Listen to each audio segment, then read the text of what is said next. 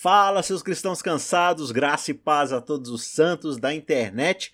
Estamos começando o nosso resumo aqui do guia de estudos para essa semana, o guia de estudos da Escola Sabatina, e a gente chega ao episódio, a lição de número 10, nessa série fantástica onde estamos estudando aqui alguns temas do livro de Deuteronômio, livro escrito por Moisés, que é a verdade presente em Deuteronômio. E a gente está chegando aqui já na reta final, terminando a segunda metade dessa temporada. Episódio de número 10.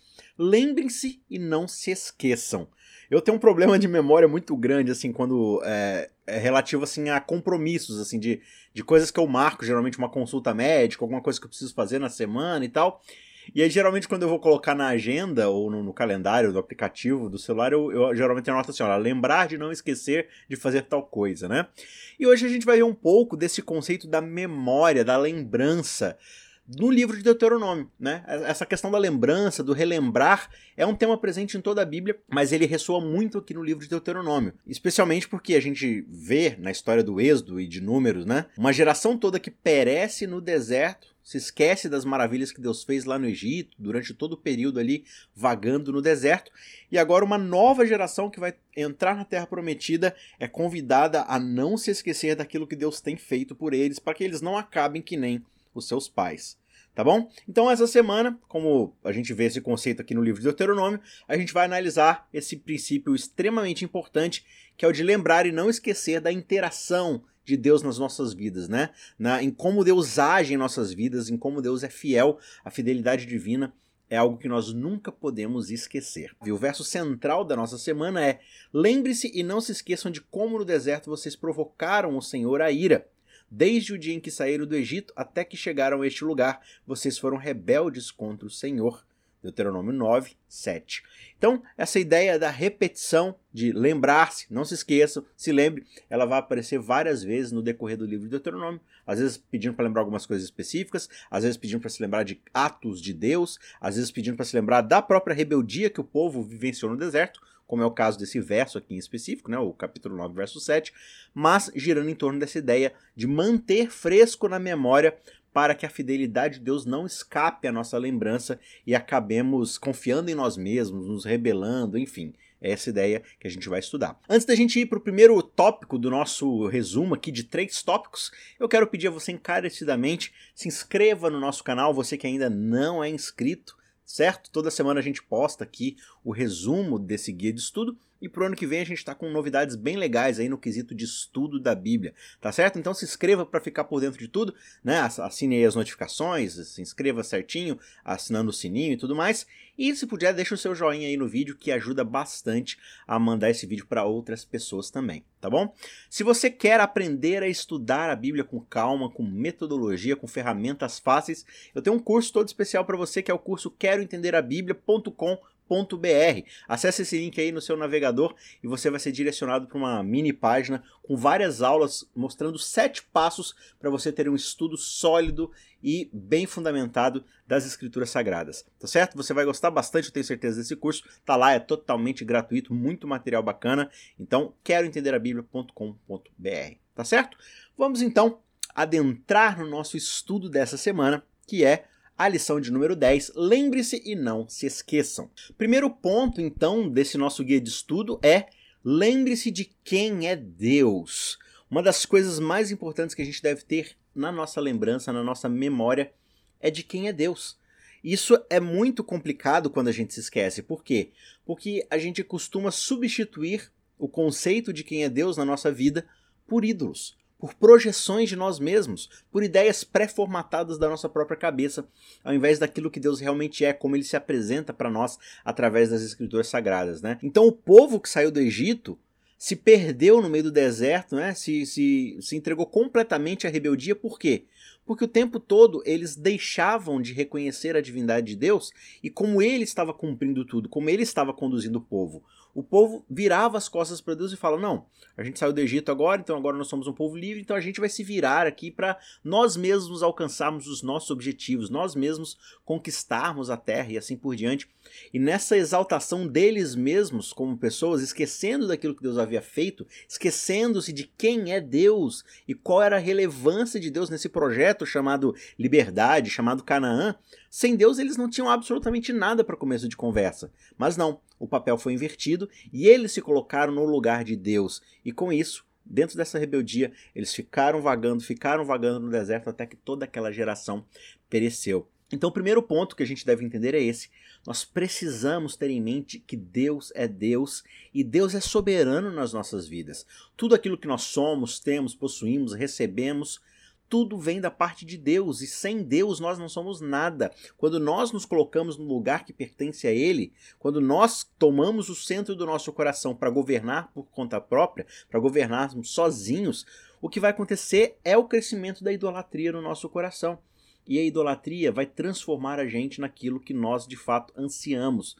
Né? Então vai nos transformar em workaholics, né? pessoas viciadas em trabalho que é, desejam encontrar sua satisfação e sua identidade no trabalho, ou então em algum ente querido, familiar, um, um filho, uma namorada, um namorado, um esposo, uma esposa, uh, no dinheiro, em um status social, num político, num, né? numa ideologia política e assim por diante. Por quê?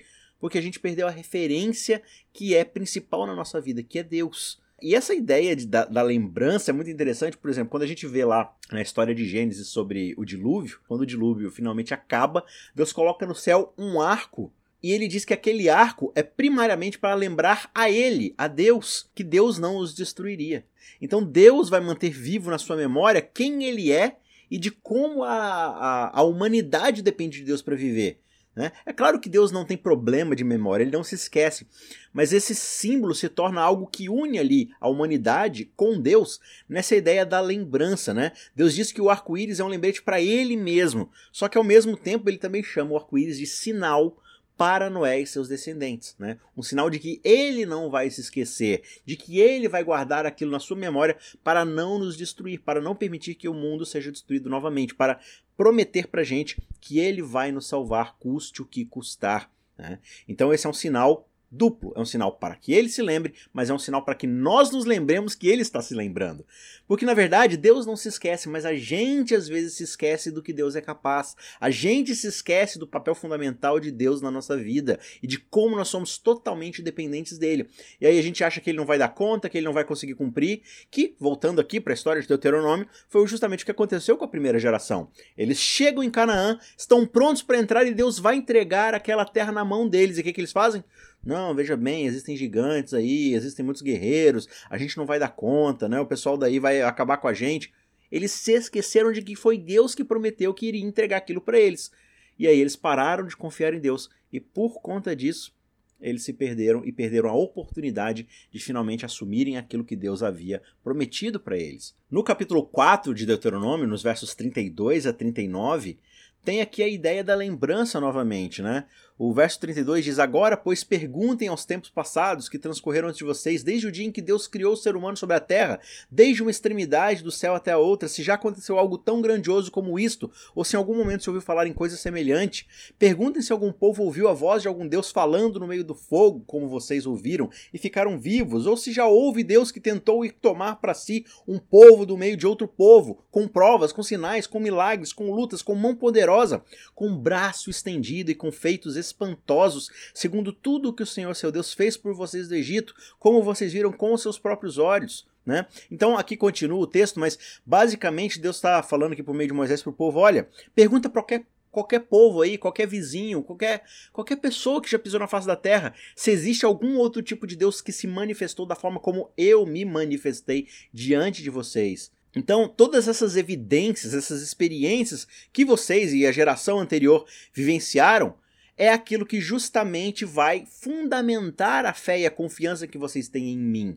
Deus forneceu sinais e provas mais do que suficientes para que a nação de Israel, o povo de Israel, livre agora da escravidão, pudesse confiar nele.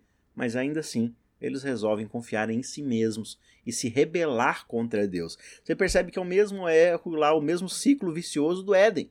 A humanidade sempre deixando Deus de lado e confiando em si mesmo, querendo trazer para si a resolução de todas as coisas. Então, por que, que a lembrança, por que, que a memória é tão importante no nosso relacionamento com Deus? Porque se mantivermos fresco na memória quem é Deus, isso vai ajudar a gente na hora de sermos tentados a colocar algo no lugar desse Deus. Então, uma fé fundamentada em quem Deus é é uma fé muito mais forte, muito mais resistente, que vai resistir a essa tentação de queremos assumir o lugar desse Deus na nossa vida. E todas as leis que Deus oferece para a humanidade são formas de proteção para que o nosso eu não tome conta. Né? Não é para você ter outros deuses, não é para você carregar o nome de Deus de uma forma vã, como se você fosse o substituto desse Deus, não é para você fazer imagens, ídolos de escultura. Né?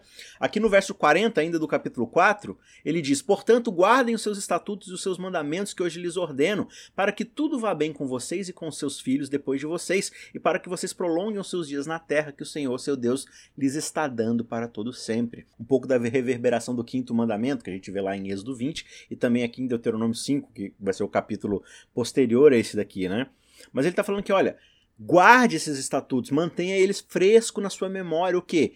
Para que isso possa facilitar, azeitar ali, é, manter vivo esse relacionamento com Deus e com o próximo. Para quê? Para o benefício de vocês, para que vocês possam continuar vivendo nessa terra que agora eu estou dando para vocês, com segurança, com estabilidade, com longevidade. Mas isso tudo depende de vocês confiarem em mim, de vocês se apegarem a um relacionamento firme comigo. Não porque eu sou ciumento no sentido de, não, se não for comigo não tem jeito.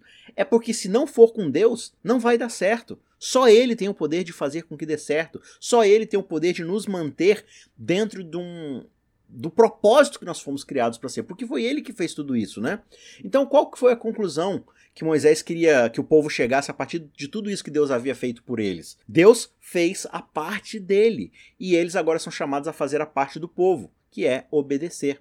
Só que mesmo essa obediência que deve ser resposta ao que Deus fez, é aquilo que vai mantê-los debaixo da soberania de Deus para terem vida, para terem segurança, para terem prosperidade. Então você vê que é um ciclo beneficente. Deus liberta, Deus dá a sua lei, o povo obedece a lei e permanece debaixo da proteção de Deus, fazendo aquilo que foi criado para fazer, sendo aquilo que nós fomos criados para ser. Então é por isso que a gente tem que ter todo o cuidado para não nos esquecermos de quem Deus é, daquilo que Deus deseja para nossa vida, quais são os seus planos para nós, né? O verso 9 ainda do capítulo 4 diz: Tão somente tenham cuidado e guardem bem a sua alma, para que vocês não se esqueçam daquelas coisas que os seus olhos têm visto e elas não se afastem do seu coração todos os dias da sua vida. Vocês também contarão isso aos seus filhos e aos filhos dos seus filhos. E o verso 23 diz: Tenham o cuidado de não se esquecer da aliança que o Senhor, seu Deus, fez com vocês. Não façam para si nenhuma imagem esculpida, semelhança de alguma coisa que o Senhor, o Deus de vocês, proibiu. Essa expressão aqui, ó, tenham cuidado, né? Tão somente tenham cuidado, tenham todo cuidado, tal é a expressão, é, é a palavra hebraica Hishmer. E ela ocorre em todo o Antigo Testamento e é interessante porque ela significa justamente guardar, vigiar, preservar, proteger. E bem curiosamente, a primeira vez que essa expressão aparece aqui nas Escrituras é antes mesmo do pecado ocorrer aqui no mundo. Foi justamente quando o Senhor disse a Adão para que ele guardasse, para que ele mantivesse seguro, protegesse, preservasse o quê?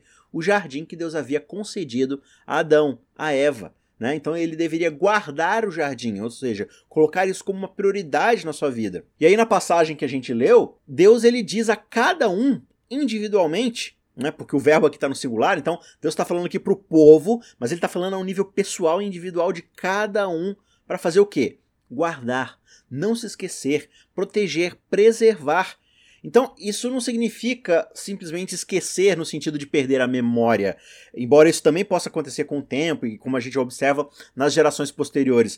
Mas esse não esquecer, esse guardar, é também é no sentido de não ser negligente em relação às obrigações da aliança. Ou seja, eles deveriam ter em mente quem eles eram e o que isso significava em termos da relação que eles deveriam ter para com Deus. A forma como eles deveriam viver diante de Deus, diante do próprio povo hebreu e diante das nações, dos seus vizinhos ao redor de Canaã. Agora, como é que a gente faz isso? Como é que a gente mantém isso fresco na memória? Como é que a gente não esquece de quem é Deus, o que, que ele espera de mim, o que, que ele deseja para minha vida? É simples. Conte, repita, fale, compartilhe, fale para as próximas gerações, fale com seu vizinho, converse com seus amigos, mantenha isso circulando.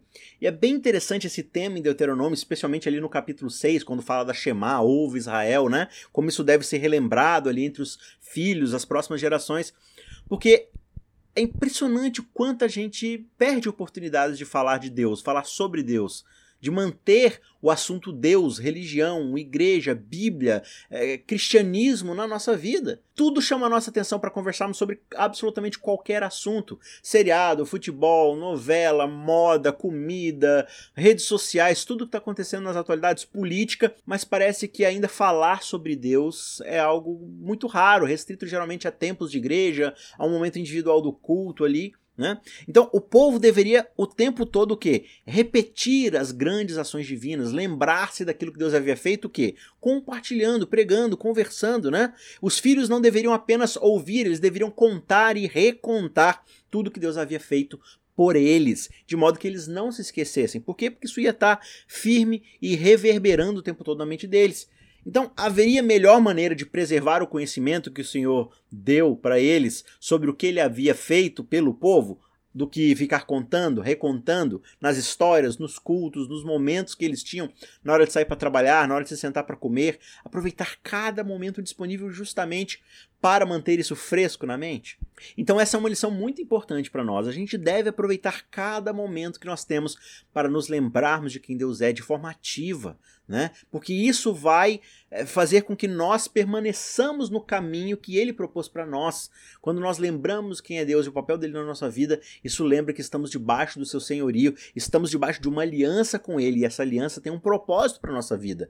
Então, quando mantemos firmes na nossa memória quem Deus é, isso é muito mais útil na hora de nos mantermos firmes, agindo como quem nós deveríamos ser. O que leva a gente para o segundo tópico desse nosso resumo, dessa nova conversa, que é lembre-se de quem você é. O livro de Deuteronômio, em vários capítulos e vários versos, lembra o tempo todo: olha, vocês eram escravos na terra do Egito, a geração anterior era escrava, vocês foram libertos, vocês foram redimidos, vocês foram tirados do Egito com mão poderosa divina. Não se esqueçam disso, não se esqueçam quem vocês eram antes e quem vocês são agora. Deus libertou vocês, isso está nos mandamentos, na forma como Deus escreve e descreve os mandamentos ali por Moisés, em vários dos momentos onde Moisés está pregando falando ali pro povo: olha, não se esqueçam quem é Deus, mas também não se esqueçam do que Deus fez por vocês, porque vocês eram escravos. Vocês não eram ninguém, vocês não eram nada, vocês não eram dignos de nada. Deus fez isso porque ele amou vocês. Então Deus queria que o povo não se esquecesse que, primeiro,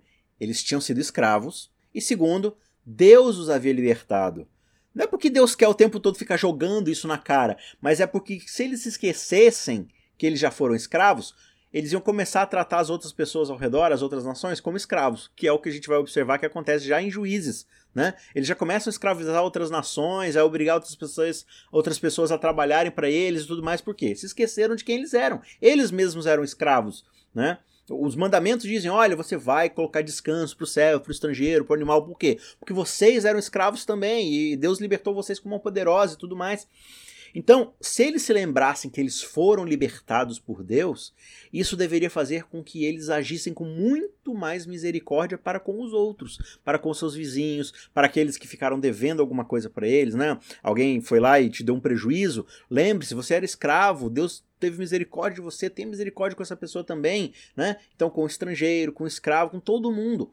Não se esqueça quem você é, porque se você se esquecer, você vai achar que você é melhor do que os outros e aí você vai tratar os outros de forma mal, agindo fora do processo que Deus colocou para a humanidade ali, para o povo de Israel agir de acordo com a ideia da aliança. E quando você tem fresco na sua memória que você era escravo e que Deus te libertou, então a gente só tem duas respostas possíveis para essa libertação.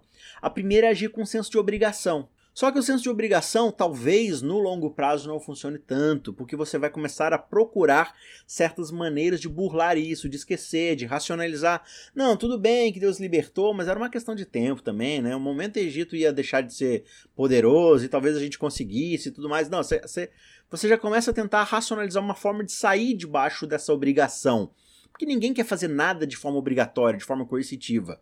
É por isso que existe uma segunda resposta a essa libertação, que é simplesmente a apreciação, a gratidão profunda por aquilo que Deus fez.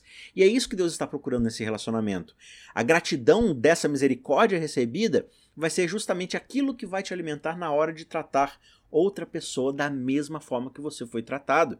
No livro de Efésios, lá no Novo Testamento, Paulo escreve no capítulo 2, versos 8 a 13 o seguinte: Porque pela graça vocês são salvos mediante a fé. Isto não vem de vós, é dom de Deus, não de obras para que ninguém se glorie, pois somos feitura dele, criados em Cristo Jesus para boas obras, as quais Deus de antemão preparou para que andássemos nelas.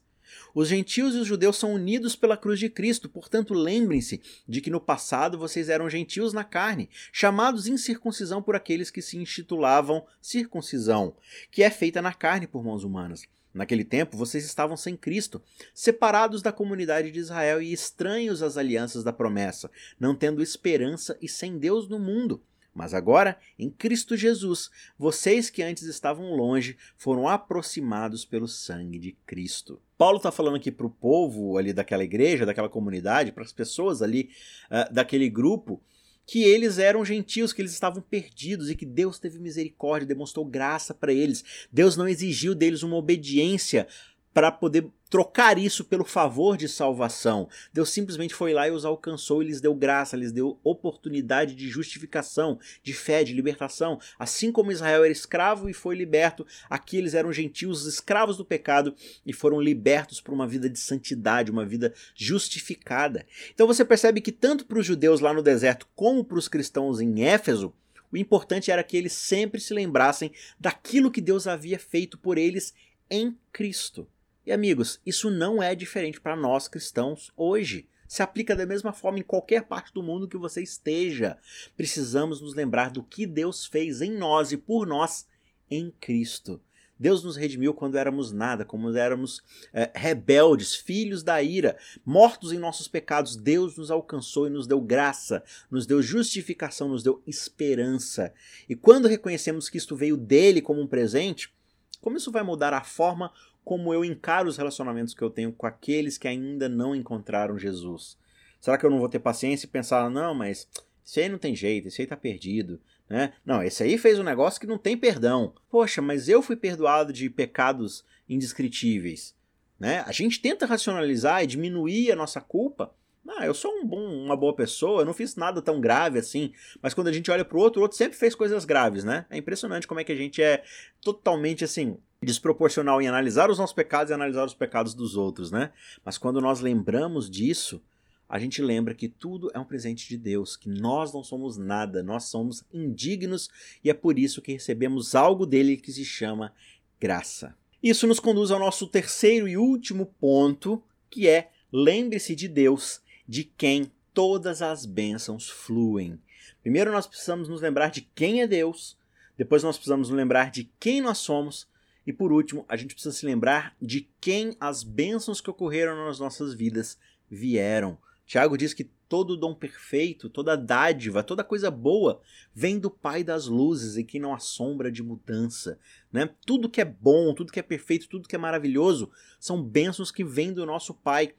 E é muito fácil a gente se esquecer e começarmos a achar que fomos nós que alcançamos essas coisas, que fomos nós que trabalhamos e fizemos por merecer aquilo que nós recebemos. E a gente começa a ficar egoísta, a gente tira Deus da jogada, a gente se esquece de onde viemos e fala: não, isso aqui é meu, isso aqui me pertence, fui eu que trabalhei, fui eu que lutei por isso aqui, eu não posso compartilhar, eu não posso abençoar outras pessoas, isso é meu, meu, meu, meu, meu, meu.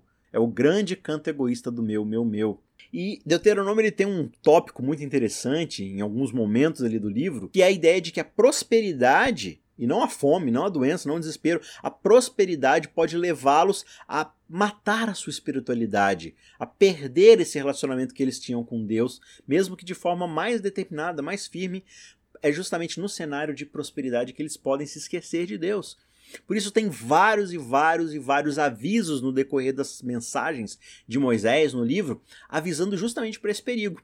Uma dessas mensagens, um desses avisos, está no capítulo 8, versos 12 a 18, que diz: não aconteça que depois de vocês terem comido e estarem fartos, depois de haverem edificado boas casas e morado nelas, depois de se multiplicarem o seu gado e os seus rebanhos, e aumentar a sua prata e o seu ouro, e ser abundante tudo o que vocês têm, se eleve o seu coração e vocês se esqueçam do Senhor, seu Deus, que os tirou da terra do Egito, da casa da servidão, que os conduziu por aquele grande e terrível deserto de serpentes abrasadoras, de escorpiões e de aridez, onde não havia água, que fez sair água da rocha para vocês beberem, que no deserto sustentou com maná que os pais de vocês não conheciam, para humilhar vocês, para pôr vocês à prova, e afinal lhes fazer bem Portanto, não pensem, a minha força e o poder do meu braço me conseguiram essas riquezas. Pelo contrário, lembrem-se do Senhor seu Deus, porque é Ele quem lhes dá a força para conseguir riquezas, para confirmar a sua aliança que, sob juramento, prometeu aos pais de vocês, como hoje se vê. Então a gente vê aqui que a prosperidade é o desejo de Deus para a humanidade. Deus nos criou para sermos prósperos, para termos riqueza no sentido tanto espiritual como material mesmo. Adão deveria ser o rei, o governante, o administrador de todo aquele jardim e de todo o planeta Terra. Né? Deus sempre desejou o melhor para a humanidade, ele nos criou com fartura, com abundância. O problema é que, por causa do pecado, muitas e muitas vezes a humanidade, por causa da sua condição decaída, não consegue lidar com a prosperidade. E Deus muitas vezes vai nos privar da prosperidade porque justamente a prosperidade é o que nos faria independermos dele. Porque eu estou precisando muito de uma coisa que só Deus pode me dar. E aí, quando Deus me dá essa coisa, eu fico satisfeito e agora eu não preciso mais de Deus. Eu só precisava de Deus para aquilo que ele poderia me dar. Então eu não queria Deus, eu queria o que Deus poderia me dar. E muitas vezes é esse o tipo de cristianismo que a gente vive, né? A gente não quer Deus de verdade. A gente não quer um Senhor nas nossas vidas a quem nós possamos obedecer, sermos fiéis, darmos a nossa vida por ele, para ele. Não, a gente só quer um gênio da lâmpada mágica que vai realizar meus desejos. A gente só quer uma máquina de refrigerante onde você coloca a moeda, escolhe o sabor e recebe na hora. A gente não quer submissão, a gente não quer entrega. É por isso que muitas vezes Deus permite que haja dificuldades na nossa vida, para que nós possamos depender dele constantemente. Paulo fala muito dessa ideia lá em Filipenses sobre o contentamento. Ele aprendeu o segredo da felicidade, que é o contentamento. Isso significa que quer ele esteja com a barriga cheia ou com a barriga vazia, ele está satisfeito porque ele tem Deus na vida dele. Quer ele esteja passando frio, esteja debaixo do edredom confortável e quentinho numa cama macia, ele está satisfeito porque ele tem Deus na vida dele. Porque toda a felicidade e o contentamento de Paulo é Deus e não as coisas que Deus pode oferecer. Se nós nos satisfizermos em Deus, nos alegrarmos em Deus e entendermos que a nossa prosperidade é ter Deus na nossa vida, então não importa o cenário que nós iremos viver, tudo vai ser maravilhoso, porque nós temos o que mais importa, que é Deus. Só que geralmente o contrário acontece na nossa vida. Nós não nos satisfazemos em Deus. Por quê? Porque nós esquecemos quem Deus é, nós esquecemos quem nós somos e por isso nós esquecemos quem é que nos abençoa, quem é que cuida de nós. Por isso não podemos esquecer também dessa ideia de que tudo que nós temos hoje de felicidade e abundância vem das mãos de Deus. Ah, mas fazer o que eu trabalhei. Sim, com a vida e a saúde e a condição e a inteligência e as habilidades que ele te deu. E aí não pense que isso é só para você ganhar dinheiro. Pense que isso também é para abençoar os outros, para compartilhar aquilo que Deus te confiou. Quando nós começamos a viver de forma egoísta, a gente se esquece da nossa condição, a gente se esquece do Deus a quem servimos e passamos a viver novamente uma vida de idolatria, que nada mais é do que vivemos para nós mesmos. Para concluir aqui, eu quero ler uma citação de Ellen White, que está em Desejado de Todas as Nações, página 241, que diz o seguinte: É para o nosso próprio benefício que conservamos sempre vívidos na memória todos os dons divinos Assim se robustece a fé para pedir e receber mais e mais. Há mais animação para nós na menor bênção que nós mesmos recebemos de Deus do que em todas as narrações que possamos ler acerca da fé e experiência de outras pessoas. A alma que corresponde à graça de Deus será como um jardim regado sua saúde brotará apressadamente. Sua luz rompeu nas trevas e a glória do Senhor se verá sobre ela. Lembremos, pois, a amorável bondade do Senhor e a multidão de suas ternas misericórdias. Como o povo de Israel, empilhemos nossas pedras de testemunho e sobre elas inscrevamos a preciosa história do que Deus tem feito por nós. E ao recordarmos seu trato para conosco em nosso peregrinar, corações enternecidos de gratidão, declararemos: que darei eu ao Senhor por todos os benefícios que me tem feito? Tomarei o cálice da salvação e invocarei o nome do Senhor. Pagarei os meus votos ao Senhor agora na presença de todo o seu povo. É, aquela citando o Salmo 116, versos 12 a 14. Então essa é a ideia. Nós precisamos lembrar daquilo que Deus tem feito na nossa vida, quem Deus é na nossa vida, quem nós somos, onde Deus nos foi buscar, o que, que Ele nos proporcionou na nossa vida e tudo aquilo que veio de bom veio das mãos dele para nós. E por causa disso, nós somos agradecidos a Ele, o servimos, vivemos a Sua vontade e a Sua vontade é que busquemos outras ovelhas que ainda estão perdidas, que ainda não tiveram a oportunidade de receber a mesma graça que um dia nós recebemos, receberem as mesmas bênçãos que nós um dia recebemos das mãos de Deus. Lembre-se disso. Não faça como o povo de Israel, que se esqueceu mais uma vez e quanto mais se tornaram confortáveis naquela terra prometida, mais se esqueceram de Deus. Né? Lembre-se, guarde fresco na sua memória. Como? Lembrando, contando, repetindo, compartilhando. Faça isso e eu tenho certeza de que vai ser muito mais bela, muito mais estável, muito mais contente e satisfatória a sua jornada de relação com esse Deus maravilhoso. A gente se vê na semana que vem para mais uma recapitulação, para mais um resumo. Um abraço e até lá. Tchau, tchau. Ajude o Cristãos Cansados a continuar produzindo conteúdo de qualidade. Você pode nos ajudar fazendo um pix de qualquer valor para o e-mail isaacrf@gmail.com. I S A Q U E rf@gmail.com. O link também está na descrição. Muito obrigado e que Deus te abençoe.